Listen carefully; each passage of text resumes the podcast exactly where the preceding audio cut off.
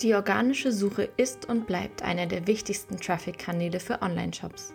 Mindestens 39% des Traffics im E-Commerce kommt über die Google-Suche und 93% der Online-Käufe starten mit einem ersten Googlen. Heute spreche ich mit SEO-Expertin Alexandra Postner darüber, wie man als Online-Shop-Betreiber Design, Usability und SEO zusammenbringt, um gegen Giganten wie Amazon in der Google-Suche zu bestehen.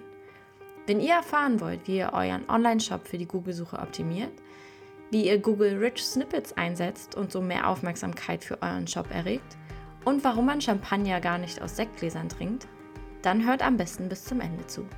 Mein Name ist Jennifer Lapp und ich führe euch durch diese Folge von HubSpots The Digital Helpdesk.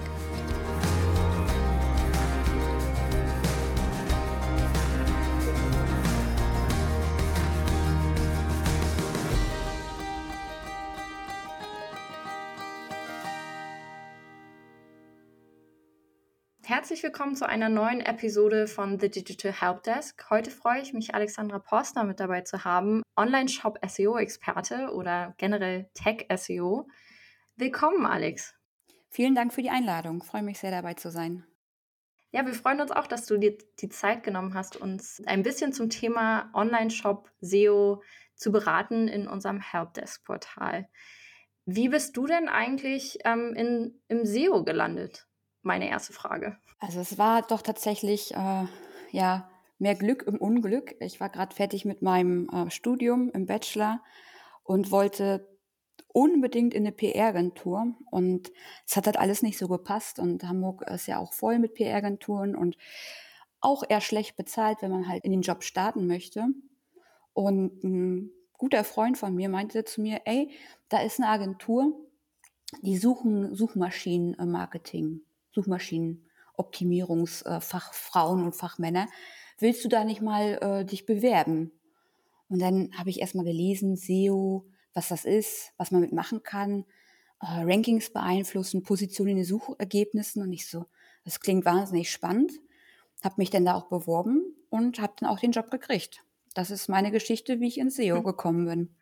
Das ist ja, PR ist ja schon eigentlich ein bisschen weiter weg vom SEO-Feld. Ja. Oder wie ist da dein Empfinden? Ja, na, das ist ja je nach Unternehmen, aber hängt das ja schon irgendwie zusammen.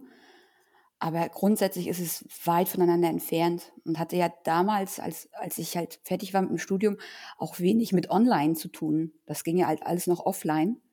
Mhm. Und ähm, ja. Du hast dich ja jetzt in den letzten Jahren viel mit Online-Shops und SEO beschäftigt und das ist ja auch das Thema von uns heute. Was ist denn so deine Empfehlung? Wann fange ich am besten mit SEO an, wenn ich einen Online-Shop betreibe? Am besten ganz vorne bei dem, bei der Erstellung des, des Produktsortiments. Also klar, wenn ich mir jetzt vornehme, ich möchte jetzt gerne einen Online-Shop machen mit, äh, oder ich möchte gerne weiterverkaufen, Klamotten weiterverkaufen, dann wäre es ja sinnvoll, sich die Produkte rauszusuchen, die am besten am Markt performen. Und mhm. da hilft natürlich dann so eine Keyword-Analyse zum Beispiel weiter, die halt einfach auch aufzeigt, welches Potenzial hinter den einzelnen Kategorien steckt und auch welche Marken halt gut gehen. Ansonsten, wenn ich jetzt ein Hersteller bin, würde ich auch empfehlen, den SEO halt ziemlich weit vorne äh, mit anzustellen, um einfach halt auch zu garantieren, dass der Aufbau und die Struktur der Webseite halt logisch und strukturiert ist und somit auch die Grundlage einer guten Auffindbarkeit einfach garantiert. Ich finde ja besonders, du hast es gerade angesprochen, die ähm, Struktur der Webseite und vor allem die URL-Struktur, was die, wie die, wie die URLs am Ende aussehen, ob es jetzt kurze, lange URLs, dynamische oder statische URLs sind. Das ist ja eine Riesendiskussion in der Marketing- und SEO-Welt. Was ist denn deine Empfehlung? Wie sollten meine URLs im Online-Shop aussehen? Lesbar. Sie sollten auf jeden Fall lesbar sein. Also wenn ich, ähm, es gab mal so ein gutes Beispiel, da gab es einen, einen Shop für Schrauben und da waren die Produktbezeichnungen so kryptisch, dass sie natürlich nicht gefunden werden können. Auch von jemandem, der vielleicht Ahnung vom Fach hat. Aber wenn eine Schraube irgendwie WRZ 12 heißt, mhm. dann findet man die halt nicht. Und der, der, der allgemeine User, der hat halt gar keine Ahnung, was ein WRZ 12 ist. Na, also Mhm. Da geht's halt auch einher, dass ich meine Produkte halt eindeutig benenne. Ne? Also zum Beispiel Schraube 12 Millimeter oder das Material noch mit einsetze. Und das sollte sich natürlich auch in der URL widerspiegeln. Und dann ist natürlich auch noch zu beachten, dass die, die Tiefe der eigentlichen Produktseiten, dass das halt schön chronologisch, also hierarchisch korrekt ist. Na, mhm. Dass die halt nicht irgendwo in der Seite umherfliegt, sondern dass ich halt schön Kategorie und dann mein Produkt habe. Mhm. Und sowas wie, also oftmals schon gesehen, so Produktnummern, auch bei Büchern, so ISBN-Nummern, finde ich in den URLs immer unschön, sind aber meistens durch die Warenwirtschaft ähm, halt gegeben. Damit muss man halt gucken, wie man damit umgeht, ob man das vielleicht dann äh, weglassen kann, ob es da irgendwie Möglichkeiten gibt, die URL trotzdem halt schön sprechend und klar halt darzustellen. Mhm.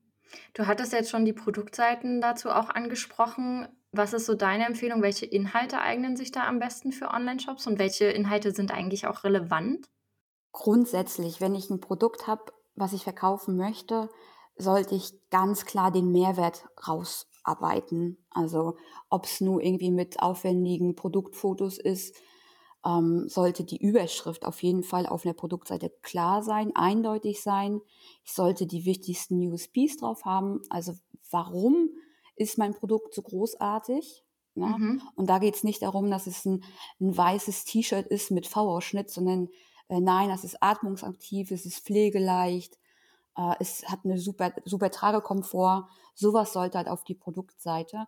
Und gerade im Fashion-Bereich fehlt ja halt bei dir auf den Produktseiten muss ja irgendwie die Haptik ausgleichen.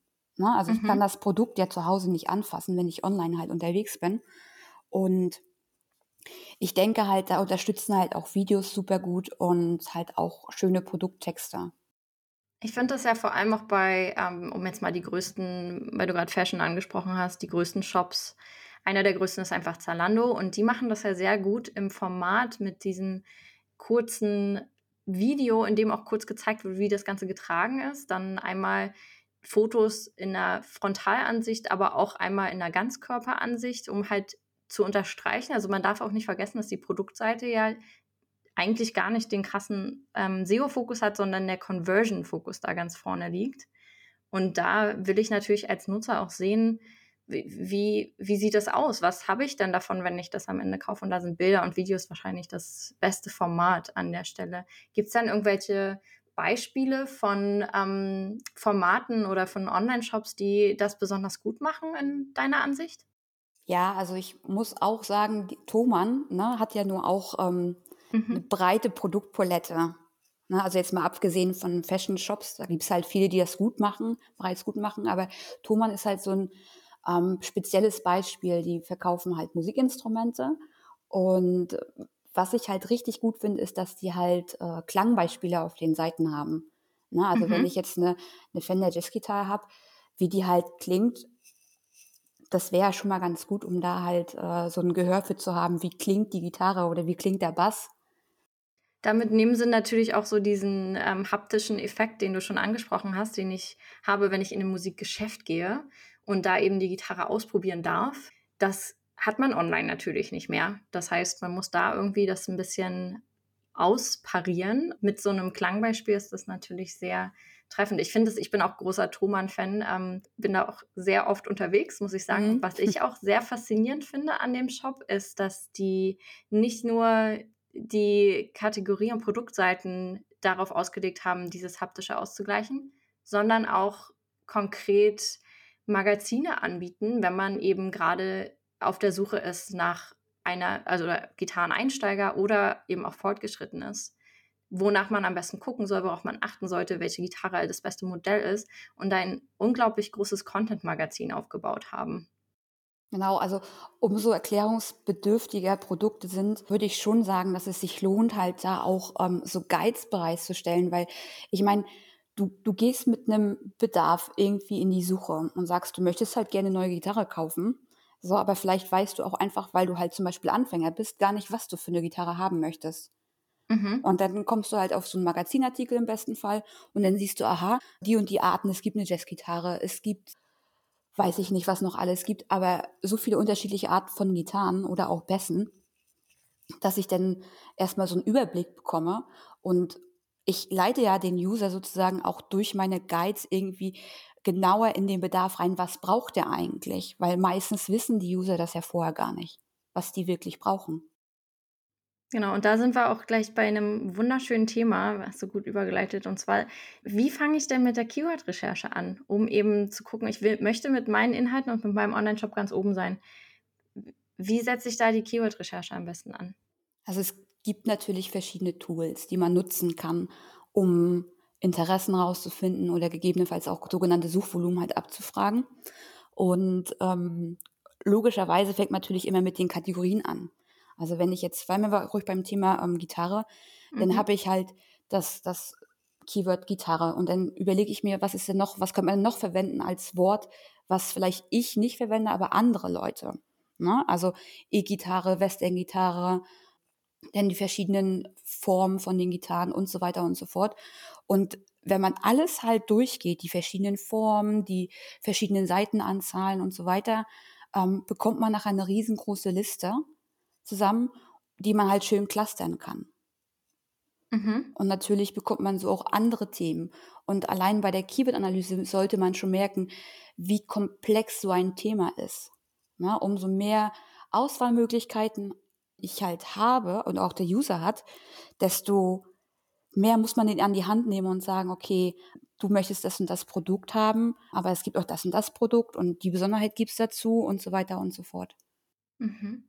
Wir haben ja jetzt auch viel über das Thema Magazin gesprochen in Sachen Keywords. Wenn du jetzt an Blogs und Magazine für Online-Shops denkst, jeder SEO wird da wahrscheinlich sagen, ja, mach unbedingt einen Blog als zusätzlichen Contentbringer. Wie stehst du dazu? Sagst du ja oder nein? Gibt es Vorteile und Nachteile, was so ein Blog oder so ein Magazin für einen Online-Shop angeht? Genau, also uneingeschränkt kann ich das nicht empfehlen. Ähm, oftmals, also so ein Magazin zu betreuen, erfordert halt viel Manpower. Ne, mhm. Das ist halt nicht abgespeist, wenn man halt irgendwie da so ein 0815-Text, um irgendwie auf ein Keyword zu ranken, da einfügt ins, ins Magazin. Ähm, man sollte halt vorab halt gut abwägen, ob es sich A lohnt, ne, ist meine Zielgruppe halt, also sind, bringt es mir was? Mhm. Ne? Habe ich Produkte, die vielleicht erklärungsbedürftig sind oder ähm, da haben wir wieder das Beispiel, wie erklärungsbedürftig ist ein T-Shirt im Vergleich zu einem Schlagzeugset zum Beispiel. Genau, genau. Und also grundsätzlich, also eingegrenzt kann ich es empfehlen. Und man sollte dann schon halt was Besonderes halt publizieren und auch was Handfestes. Ne? Also so Styling Guides sind halt auch immer, finde ich immer gut, so ein Evergreen-Content.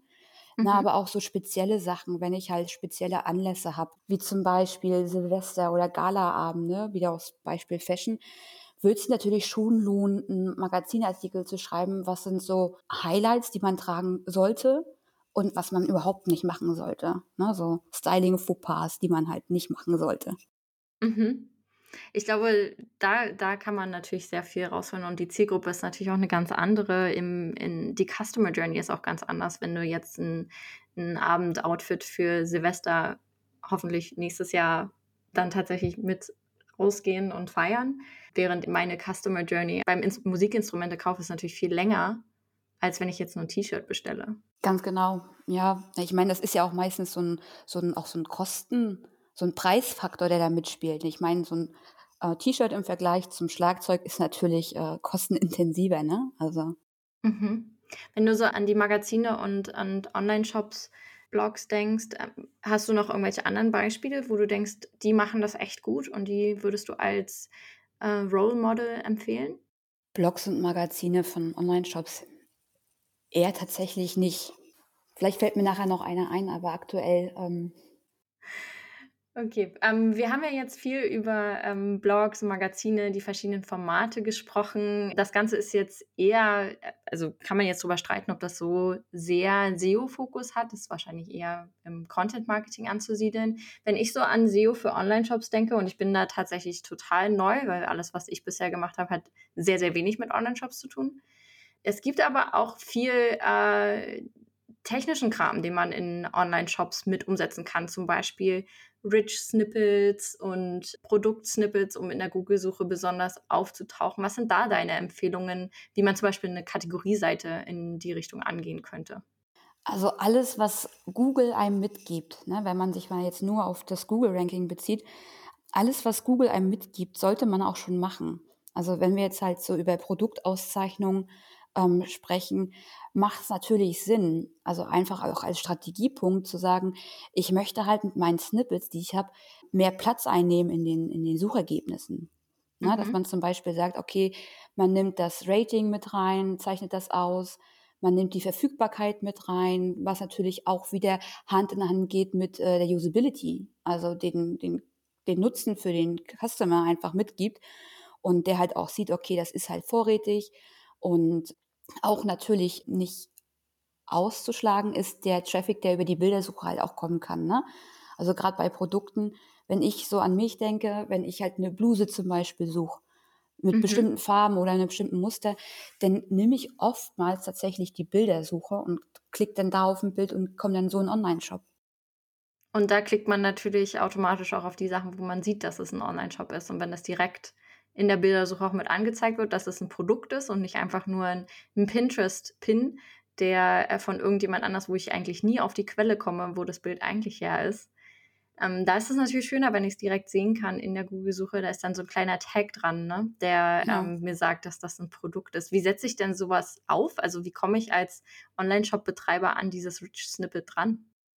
Also braucht natürlich erstmal halt äh, coole Produkte, ne? Mhm. Und es gibt halt diese Auszeichnung über Schema, Schema.org, die man einfügen kann im Quelltext. Die ist halt nicht, das ist halt nicht sichtbar auf der Webseite. Und das führt dazu, dass Google die äh, Produktdetails einfach besser lesen kann und besser verwerten kann, weil sie halt ausgezeichnet sind. Mhm. Und unabhängig von den, von diesem Schema Org Snippet, was ich mit anfüge, wie kann ich noch dafür sorgen, dass ich jetzt in dieser Customer Journey über die Bildersuche direkt ganz oben bei der roten Bluse lande, zum Beispiel? sind da deine Empfehlungen? Man kann noch zwei etwas größere Hebel äh, in Bewegung setzen. Zum einen, oftmals unterschätzt ist das die interne Verlinkung. Ne? Also eine Produktseite wird ja meistens erst am Ende der ganzen Hierarchie verlinkt. Was mhm. ja eher unschön ist, weil es wäre ja sinnvoll, auch Produkte untereinander zu verlinken oder von Kategorien halt auch öfter mal auf verschiedene Produkte zu verlinken. Also von verschiedenen Produkten auf ein und dasselbe Produkt zu verlinken. Mhm. das verständlich? Ja, ja ich glaube. Und da halt sich nochmal vielleicht so denn die, die 50 besten Artikel rauszusuchen zum Beispiel und zu sagen, okay, die möchte ich mehr verlinkt wissen, weil die haben zum Beispiel eine hohe Marge, Marge ne? Mhm. Die möchte ich halt gern präsenter haben, oder die haben halt auch eingängige Schlagwörter, wie zum Beispiel schwarze Bluse oder schwarzes Smokinghemd oder weiß ich. Und dann gibt es natürlich auch nochmal die Möglichkeit, das über Off-Page-Optimierung, ähm, Schrägstrich Content-Marketing zu machen, dass man extern noch ein bisschen ähm, Link-Power einsammelt. Wie würdest du das für einen Online-Shop für Blusen jetzt zum Beispiel machen, da externe Link-Power einzuholen? Genau, das ist halt immer schwierig, aber so Magazine, Fashion-Magazine sind da eigentlich immer der gute, gute Bringer, um halt starke und vor allen Dingen halt ähm, vertrauensvolle Links zu bekommen. Mhm. Ähm, wenn wir uns jetzt nochmal die Kategorieseiten angucken, da gibt es ja unterschiedliche Wege, das Ganze darzustellen und, und zu zeigen. Wie würdest du, wie sieht für dich die ideale Kategorieseite für Blusen zum Beispiel aus? Ach, ich habe da ein super gutes Beispiel und zwar Seidensticker. Die machen okay wirklich, die haben wirklich super, super durchdachte Kategorieseiten. Die haben eine Hauptkategorie, verlinken dann mit Bildern auf Subkategorien. Also wenn wir jetzt halt die Bluse nehmen, nehmen wir zum Beispiel V-Ausschnittblusen oder Stehblusen, Stehkragenblusen. Mhm. Das verlinken die nochmal auf der jeweiligen Seite. Und dann listen die auch nicht einfach nur so die Artikel auf, sondern es gibt dann die Produkte, und zwischendrin ist immer mal so ein, so ein kleines Text-Highlight. Okay. Was es halt so ein bisschen aufbricht, was das alles so ein bisschen lockerer macht. Und da finde ich, da kommt halt so Design, Usability und SEO halt zusammen.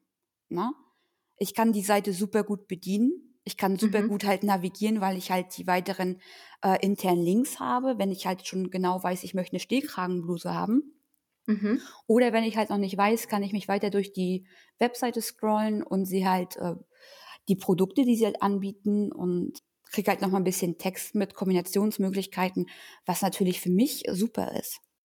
Dieser Kategorie-Seitentext, da muss ich ja sagen, da graut es mich immer so ein bisschen vor, weil ich das immer noch so von ganz, ganz altem SEO kenne, dass da irgendwo ganz am Ende im Futter eine ellenlange Erklärung ist, warum man unbedingt Blusen tragen sollte. Und Blusen, Blusen, Blusen sind toll. Da gibt es auch viel Streit drum in der SEO-Welt. Was ist denn so deine Empfehlung an diesen Kategorietext? Ach, dieser Kategorietext. Also ich, ich weiß, was du meinst, ähm, ganz genau. Ich stehe auch immer wieder vor diesem Problem. Also es ist mittlerweile echt ein Problem, weil, okay, irgendwie ist es ja so, dass Text wichtig ist zum Ranken. Aber mhm. wenn wir jetzt mal ehrlich sind, also der eigentliche Text, den ich brauche, ist so eine kleine Einleitung auf der Kategorieseite im oberen Bereich um einfach dem User zu zeigen, hey, du bist jetzt hier und das erwartet dich. Das müssen mhm. jetzt keine 200 Wörter sein. Da reicht vielleicht auch ein Text mit 30, 40 Wörtern, der sagt, hallo, hier bin ich. Das ist die Kategorieseite und das mhm. findest du hier. Und für mich ist es halt eher sinnvoller, denn zu sagen, wir nehmen die, die, die Produktnamen und fokussieren uns darauf, um zu sagen, hey, das ist jetzt hier ein Hemd mit Stehkragen Mhm. Ähm, das sollte halt auch irgendwie auf der Seite auftauchen. Und ich möchte jetzt auch keine Aussage zur Textlänge treffen, weil das, das gibt es nicht. Es gibt keine optimale Textlänge für Kategorietexte. Wichtig ist, dass halt die Kategorieseite halt so einen kompakten Überblick gibt darüber, was angeboten wird und dass die Produkte halt entsprechend präsentiert werden und auch verständliche Produktnamen haben. Also das sind meine Ansprüche eigentlich an die Kategorieseite. Ja, was ich auch immer wichtig finde, um nochmal auf diesen grausigen Text zu kommen, dass das war ja früher mal so gang und gäbe und es wird auch jetzt immer noch sehr, sehr häufig gemacht, vor allem von großen Online-Shops, bei denen es halt gut damals gut funktioniert hat, dass man eben diesen ganzen langweiligen ähm, Text zu dem einzelnen Produkt ganz unten fast in den Futter haut, den aber im Endeffekt auch gar keiner mehr liest. Wenn wir uns jetzt aber die vor allem Googles Core Web Vitals anschauen und die Voraussetzung von Google Seiten gut zu ranken, die eben eine gute User Experience haben, die guten Content liefern, dann finde ich diesen Text immer sehr, sehr grau. Also ich würde nicht unbedingt sagen, dass das jetzt den Google-Richtlinien entspricht, nur da unten möglichst viele Keywords unterzubringen in einem Text, den eigentlich gar keiner lesen möchte. Deshalb finde ich deine deinen Vorschlag, das Ganze oben in einem Einleitungstext zu machen, sehr gut. Was mir allerdings aufgefallen ist und was ich hier einfach nochmal ansprechen möchte, ist, dass es ja immer noch sehr, sehr viele große Online-Shops so machen, die natürlich einfach den Vorteil haben, dass sie so schon sehr viel Autorität haben. Wenn wir uns jetzt zum Beispiel den Zalando-Shop anschauen, auf der Kategorieseite ist das meistens in der Sidebar sogar drin und ich kann die gar nicht bis, also ich könnte den Text gar nicht bis zu Ende lesen, weil der Text unten abgeschnitten wird, weil die Sidebar sticky ist. Also ja, und dann ist natürlich jemand, der jetzt gerade mit seinem Online-Shop anfängt und sich eben an Zalando ein Beispiel nimmt, ähm, ist man sehr schnell versucht, eben das genauso umzusetzen. Deshalb finde ich einen wichtigen Fokus, wie du, wie du auch schon gesagt hast, sollte keine Vorgabe geben, wie lang so ein Text sein muss. Da sind wir wieder bei, und, und das ist jetzt das erste Mal im Digital Help des Podcasts, dass wir im SEO-Thema sagen, it depends. Das kommt natürlich, kommt natürlich sehr darauf an, was jetzt meine Produkte eigentlich sind und was ich eigentlich verkaufen möchte, wie meine Customer Journey für mein Produkt aussieht und wie, welche Leute tatsächlich auf dieser Kategorieseite landen. Aber grundsätzlich ist, glaube ich, die größte Vorgabe vor allem bei der Kategorieseite zu sagen, die beste User Experience zu bieten. Und ich finde das Beispiel von Seidensticker sehr schön. Also äh, an alle, die jetzt gerade zuhören, einfach mal auf die Seite gehen und schauen, wie die Kategorieseiten gestaltet sind. Ähm, kann man sich bestimmt das eine oder andere nochmal abgucken für den eigenen Shop. Da muss ich auch nochmal zu sagen, zu Seidensticker, da war ich halt echt überrascht. Also ich kannte die halt vor ähm, ähm, so gar nicht und war aber total überrascht, dass da halt wirklich sich alles trifft. Ne? Also so von der Usability, Gestaltung, SEO, da ist wirklich das auf den Punkt gebracht. Ne? Ja, ich bin, ich kannte Seidensticker tatsächlich vorher schon die machen halt extrem schöne Hemden für, für Männer. ich erzähle jetzt auch nicht, warum ich das kenne. Aber genau, was ich auch noch, äh, ich habe hab ja auch ein bisschen was vorher noch gelesen über Online-Shop-SEO. Und eine Sache, die mir begegnet ist, äh, die ich gerne mit dir mal besprechen wollte, ist, was hältst du eigentlich von automatisierten Texten im SEO für Online-Shops? Ich habe verschiedenste Sachen darüber gelesen und ich glaube, es geht für Produkttexte, es geht für Kategorieseiten, das geht für alle möglichen dynamischen Seiten, die ich erstellen kann für Online-Shops. Was ist so deine Haltung dazu? Ja, grundsätzlich habe ich da eher eine abwertende Haltung gegen. So Texte okay. halt, ähm, also wir reden halt über Herstellertexte, meinst du? Zum Beispiel, ja. Genau, also wenn ich jetzt eins zu eins die Texte vom Hersteller kopiere und auf meine Seite packe, mhm. erkennt, erkennen die Suchmaschinen das halt nach kürzester Zeit als Duplicate Content. Das heißt, die Seite liefert keinen Mehrwert, Mehrwert hat keine Relevanz, also gibt es auch keinen Grund äh, für gute Rankings ich finde das immer ganz spannend, wenn man halt viele Online-Shops sieht, die halt eins zu eins die gleichen Produktbeschreibungen genommen hat, haben von dem Hersteller. Ich finde es halt sehr grenzwertig und das spricht halt auch nicht für meinen Online-Shop. Also allein der qualitative Anspruch geht ja da verloren. Und die meisten Herstellertexte oder die Texte, die vom Hersteller kommen, sind ja auch einfach gar nicht ausreichend für das, was ich halt in meinem User bieten möchte. Also ich möchte ihn ja informieren und dem so ein bisschen Verkaufserlebnis online auch bieten. Das mhm. geht meistens mit den Herstellertexten nicht.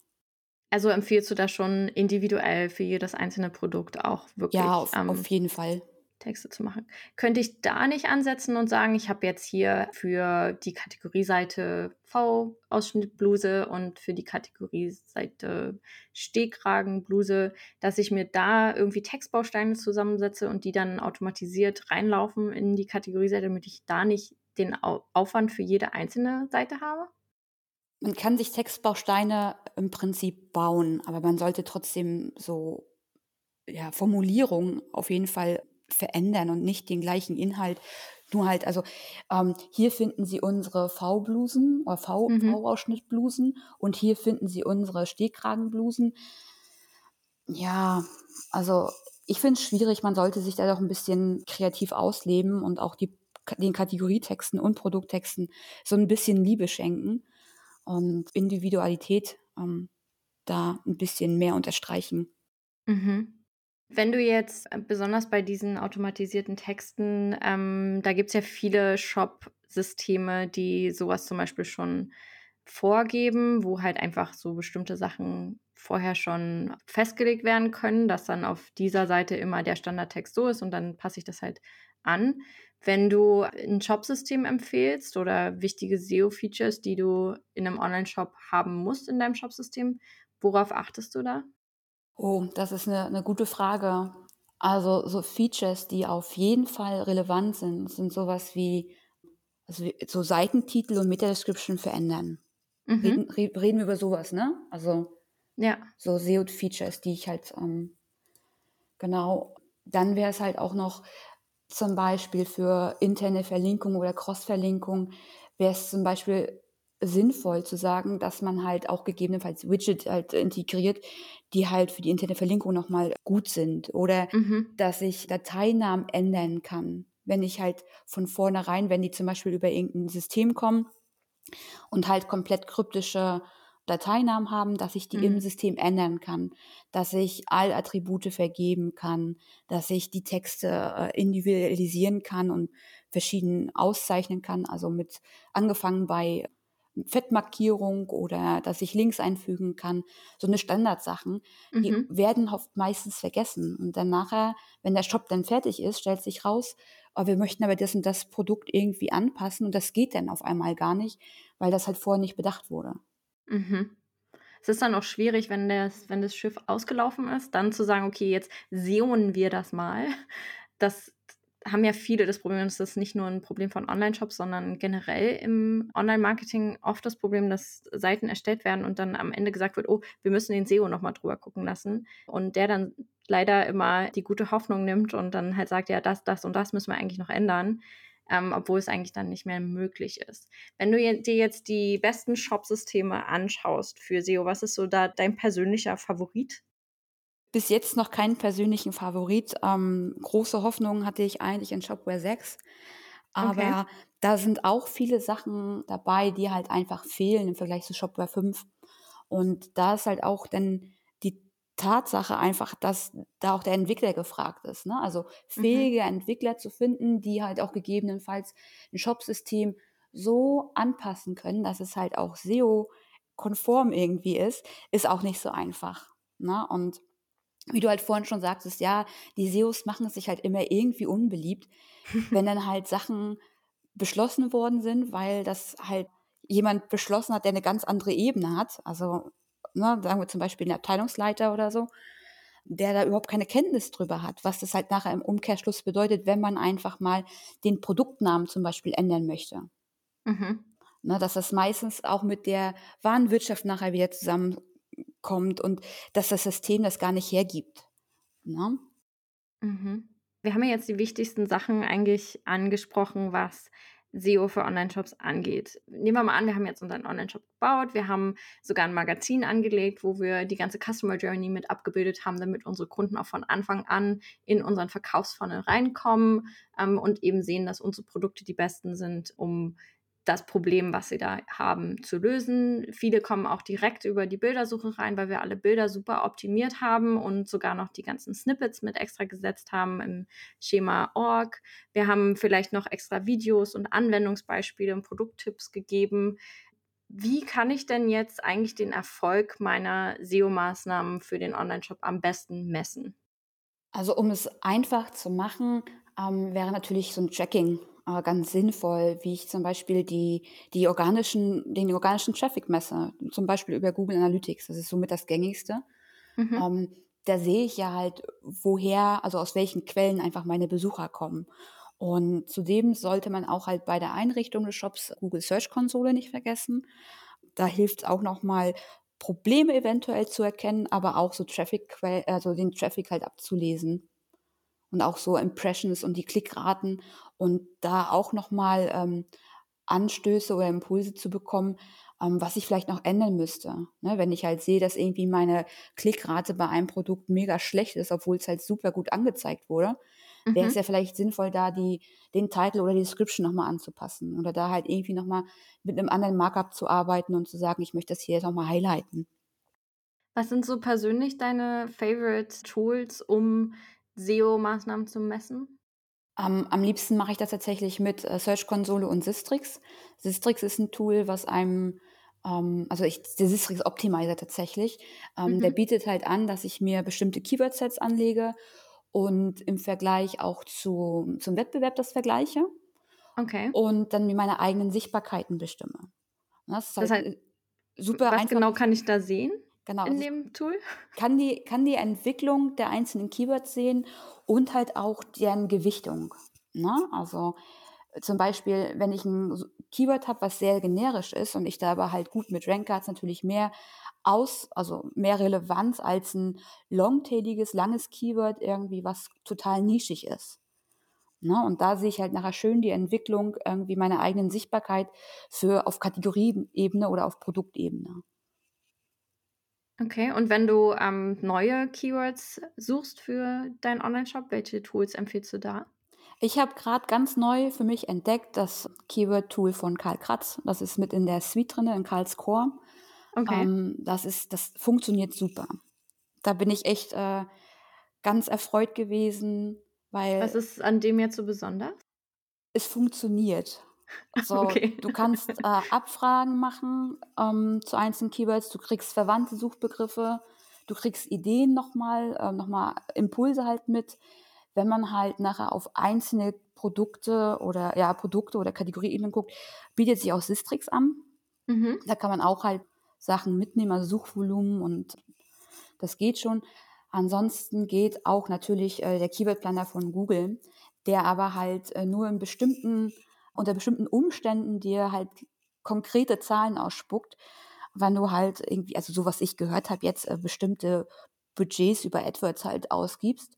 Mhm. Ansonsten kriegst du dann eine Schätzung halt raus, so 10 bis 100.000 Suchvolumen und das hilft natürlich nicht so.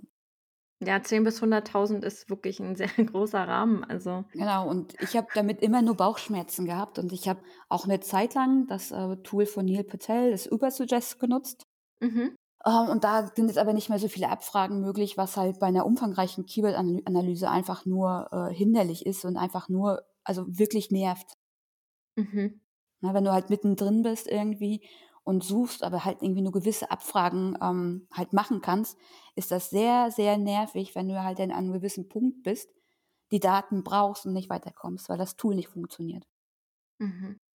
Wenn du jetzt unabhängig von den Tools, wenn du dir jetzt so die die grundsätzlichen Unternehmen anschaust, die Onlineshops haben, kann könnte ich SEO eigentlich auch alleine als Marketer nebenbei im für meinen Onlineshop machen? Oder wenn ich jetzt alleine 'n Onlineshop betreibe mit irgendwie 5 Mitarbeitern?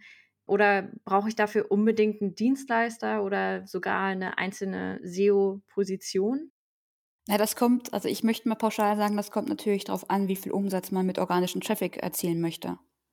Ne, man Okay. kann SEO alleine machen, auch nebenbei, wenn man halt sich so 'n bisschen was anliest. Da sind vermutlich so Basics, äh, möglich. Grundsätzlich ist das aber halt also ist SEO so irgendwie immer so 'ne Schnittstelle, ne? Mhm. SEOs müssen irgendwie technisch unterwegs sein, die müssen Usability können, die sollen aber auch irgendwie Content bewerten können. Die die müssen halt sich um alles irgendwie kümmern Mhm. und das ist eigentlich also in meiner Welt so 'n Fulltime-Job. So nebenbei ist das halt schwierig. Mhm. Wenn ähm, wenn ich jetzt sage: „Okay, ich habe eigentlich keine Stelle dafür, ich würde lieber 'n Dienstleister machen“, wie kann ich denn 'ne gute Agentur oder 'n guten Freelancer für SEO finden? Ja, da gibt's natürlich auch schon viele SEOs, die sich darüber einmal ausgelassen haben und ich habe auch schon viele Beispiele gehört von Kunden, die halt nicht so gute Erfahrungen gemacht haben. Mhm. Ähm, ich finde, wichtig ist immer so, sich 'n Überblick zu verschaffen was gibt es am Markt, wer bietet was an? Und dann nicht natürlich den den ersten zu nehmen, sondern halt wirklich mal so Vergleiche das ist halt 'n bisschen aufwendig, aber wenn man halt 'ne Punktlandung, äh, treffen möchte bei der Auswahl bei der SEO-Agentur oder bei Freelance-SEOs würde ich da schon empfehlen, 'n bisschen Zeit zu investieren und sich da auch 'n bisschen umzugucken, damit man da halt nicht ins ins Klo greift. Ja, ehrlich ehrlich gesagt, das ist, ähm, ja.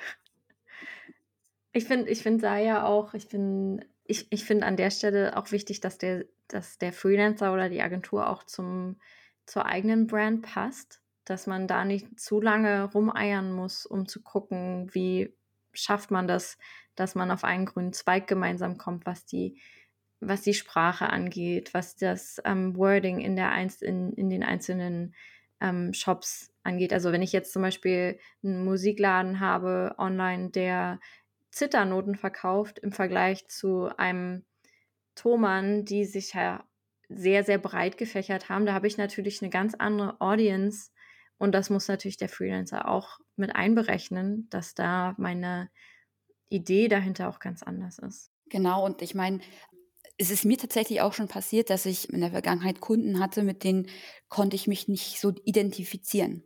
Ne, das kommt Okay. natürlich auch vor. Und wenn man halt in der Agentur ist, macht's dann schon Sinn zu sagen: „Du, das Thema liegt mir jetzt halt absolut nicht. Ich gebe das ab.“ Das ist auch Mhm. vollkommen legitim. Aber es gibt natürlich auch Themen oder auch Kunden, die haben halt mega gefetzt, die haben mega Spaß gemacht und da wird man dann halt auch für die Zeit, in der man halt betreut, ähm, halt Profi in dem Thema, ne? Also, wir hatten jetzt vor Kurzem haben wir 'n Glashersteller, den wir betreuen. Okay. Und ich hätte nie gedacht, dass ich mich mal so für also, so im Detail für Gläser interessieren kann. Also, Glas jetzt in dem Sinne, dass ich Trink trink Trink genau, Trinkgläser, okay. Weingläser und so weiter. Und das macht echt schon Unterschied, ne, ob man sich da halt die billigen, dicken Weingläser holt oder ob Mhm. man halt sehr dünne und sehr bauchige Weingläser halt nimmt und dass man da halt einfach auch dass man halt merkt, wie komplex denn auf einmal und erklärungsbedürftig dieses Thema wird, ne? Grad wenn wir im hochpreisigen Segment unterwegs sind, war halt super interessant und ist immer noch super interessant, ne? Also Ich ich versuche mir grade 'ne Kategorieseite vorzustellen in so 'nem Shop. Wie wie sieht das aus? Also, was sind da so für Gläser drin? Ja, das gibt ja Unterschiede, also verschiedene Weingläser für verschiedene Weinsorten, Rebsorten, ne? Also 'n Burgunderglas Okay. oder 'n Weißweinglas, was zum Beispiel geeignet ist für bestimmte Rebsorten. Dann also, das ist so spannend irgendwie. Das habe ich nie gedacht und ich habe jetzt auch mir vorgenommen, äh, ein schönes äh, Weißwein-Set, Glas-Set ähm, zuzulegen, weil also das macht anscheinend auch schon echte Geschmacksunterschiede aus. Okay. Dass es den Geschmack so trifft, hätte ich jetzt nicht gedacht. Ich habe eher gedacht, das macht einen Unterschied im Klang, wenn man anstößt. Aber auch ich habe ja auch gelernt, ich habe gelernt, man, man stößt gar nicht doll an mit den Weingläsern, sondern Nee, weil. Man hebt die, ja nur. Genau, weil die, die größeren Weingläser sind ja halt sehr, sehr dünnwandig. Und wenn man halt zu doll miteinander auf, also anstößt, kann das schon sein, dass man da einmal das kaputt haut. Echt? Okay. Ja.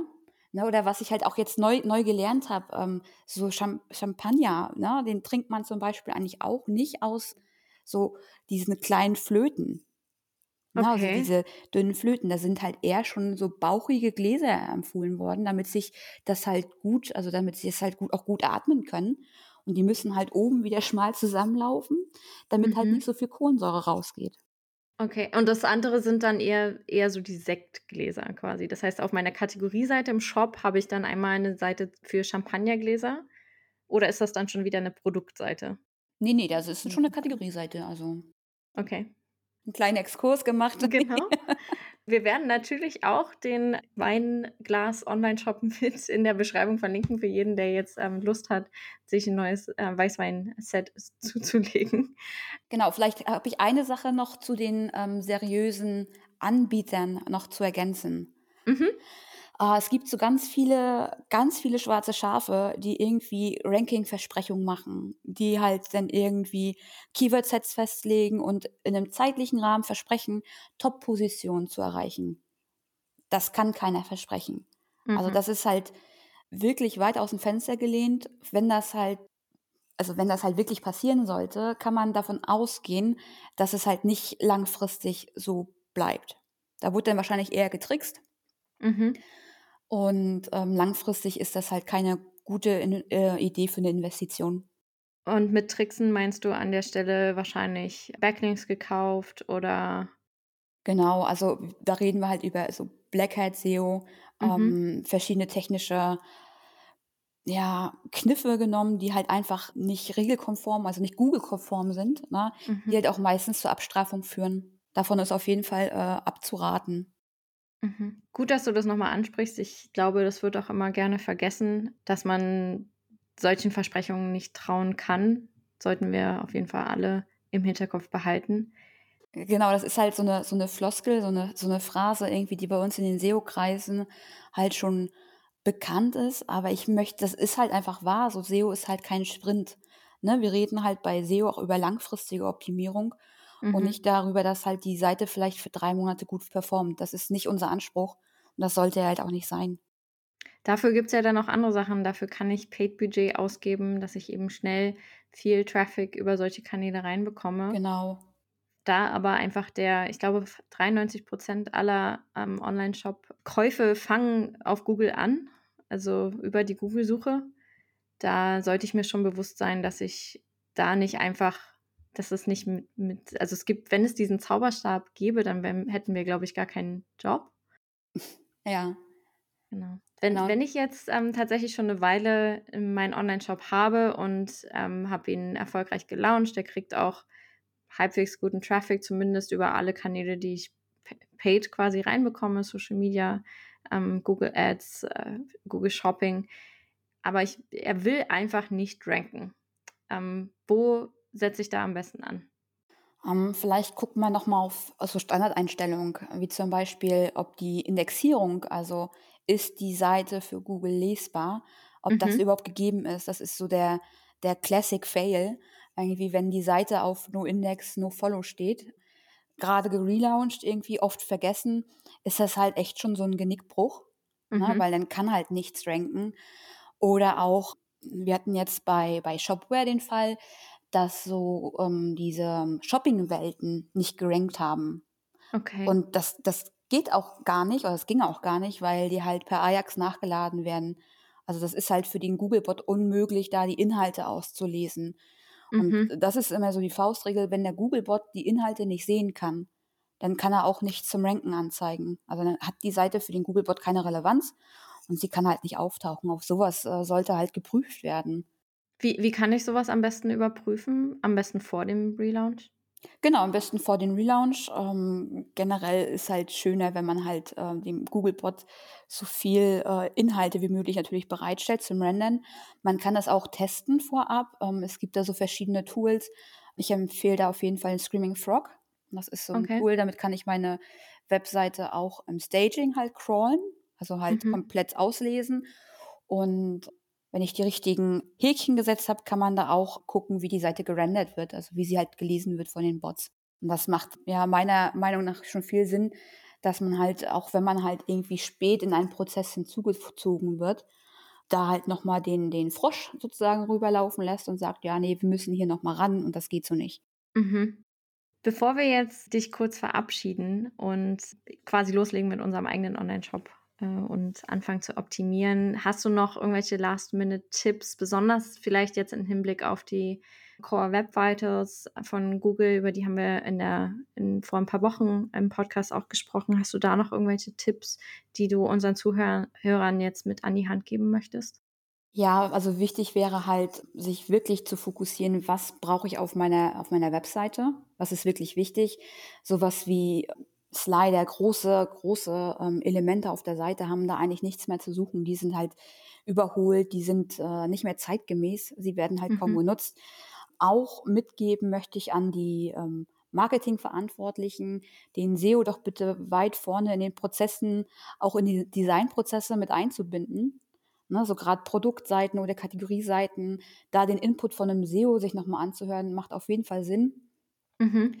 Und sich nochmal vor Augen halten, dass die Suche sich halt auch ein bisschen geändert hat. Also die meisten gehen ja jetzt tatsächlich mit dem, mit dem Smartphone und suchen mit dem Smartphone und navigieren mit dem Smartphone äh, sich durchs Web. Und äh, nicht alle haben halt irgendwie eine stabile Verbindung. Mhm. Und dem vorausgesetzt muss ich halt auch eine schmale, stabile Webseite irgendwie meinen, meinen potenziellen Kunden bereitstellen, weil ansonsten sind die halt ganz schnell weg. Ne, umso länger halt eine Seite lädt zum Brauchen, äh, braucht zum, solange, so, umso länger halt eine Webseite braucht, um zu laden, desto größer wird die Unzufriedenheit von den, von den Usern und äh, die suchen sich dann halt was anderes und gehen dann halt womöglich zur Konkurrenz. Und ja, Mhm. abschließend möchte ich gerne auch sagen, dass die Ordnung in, auf jeder Webseite irgendwie ganz, ganz wichtig ist. Und eine vernünftige Dokumentation, das ist oft das, was fehlt. Mhm. Dokumentation ist äh, nochmal ein sehr schönes Schlusswort, muss ich sagen, besonders im Hinblick auf den, den SEO schon von Anfang an mit reinzuholen und das Ganze auch noch dokumentieren, weil Wissen ist Macht an der Stelle, auch was, was die Online-Shop-Strukturierung angeht oder die, das ganze Aufsetzen, komplett alles, was Marketing angeht, sollte eigentlich hauptsächlich sehr gut dokumentiert sein, damit jeder einfach weiß, was los ist. Ganz genau, sehe ich mich genauso. Das kann mich auch ganz viel Zeit sparen und ähm, Probleme lösen oder verhindern sogar. Genau. Sehr gut. Ich danke dir sehr, sehr doll für dieses spannende Interview. Ich hoffe, dass alle Zuhörer ein bisschen was mitgenommen haben, um äh, jetzt SEO für den Online-Shop zu betreiben. Wenn noch irgendwelche Fragen sind, dann könnt ihr direkt mit Alex auf LinkedIn euch verknüpfen oder eben hauptsächlich auf Twitter bist du, glaube ich, auch unterwegs. Genau, da bin ich auch. Genau. Und ich danke dir, Alex, für das schöne Interview. Ich danke dir.